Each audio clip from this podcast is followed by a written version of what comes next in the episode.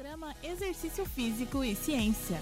Está começando mais um Exercício Físico e Ciência. Sou o Fábio Dominski e esse é o programa de rádio e podcast que trata de exercícios a partir da visão científica. Hoje é dia 17 de agosto de 2021, um dia especial. Faltam 100 dias para uma data histórica. Aí vem algo inédito. Aguardem porque valerá muito a pena. Chegamos a mais de 32 mil plays em nossos episódios e mais de 1.300 seguidores no podcast no Spotify.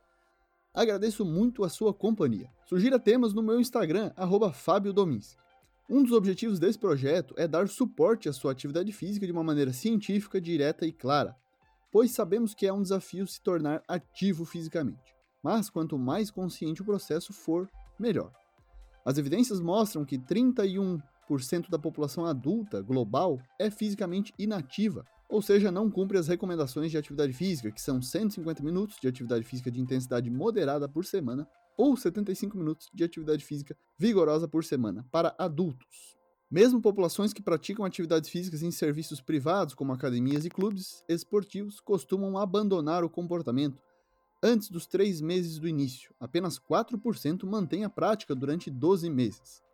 Isso é comum e já pode ter acontecido com você. Fez a matrícula em uma academia e frequentou muito pouco até desistir. A ciência pode nos ajudar a entender como e por que algumas pessoas começam a se exercitar e desistem logo depois, enquanto outras permanecem ativas. Algumas evidências indicam que o apoio de outras pessoas pode ajudar as pessoas a se engajarem em novos comportamentos relacionados à saúde, mas a literatura tem mostrado resultados inconsistentes na associação entre a atividade física e o apoio social de outras pessoas. A evidência inicial mostra que as intervenções do parceiro, especialmente cônjuges, podem melhorar os níveis de atividade física. Algumas características, como qualidade de relacionamento, parceria, preferência de atividade física e outros, podem ser confundidores dessa associação, influenciando o efeito dos padrões de apoio fornecido a outra pessoa. Assim, ainda é necessário entender como os indivíduos podem influenciar os parceiros para melhorar seus níveis de atividade física. 26 academias de Pelotas, no Rio Grande do Sul, participaram de uma pesquisa envolvendo 390 pessoas, a maioria mulheres. Pessoas pertencentes ao quartil mais alto de apoio social do cônjuge realizaram 66 mais minutos de atividade física e tiveram 1,3 maior probabilidade de realizar mais de 300 minutos por semana de atividade física, do que aquelas pessoas com um quartil de apoio social do seu parceiro mais baixo, ou seja, nível de apoio social mais baixo.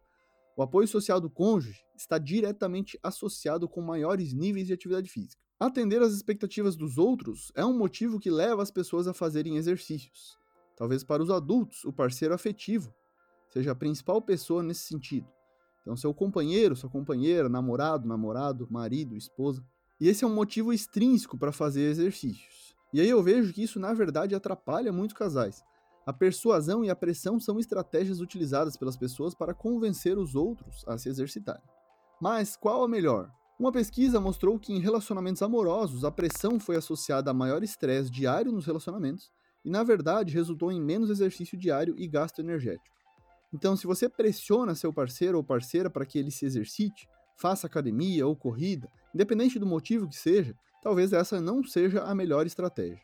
Um exemplo de pressão seriam as críticas que o parceiro faz em relação ao comportamento da pessoa que não está se exercitando.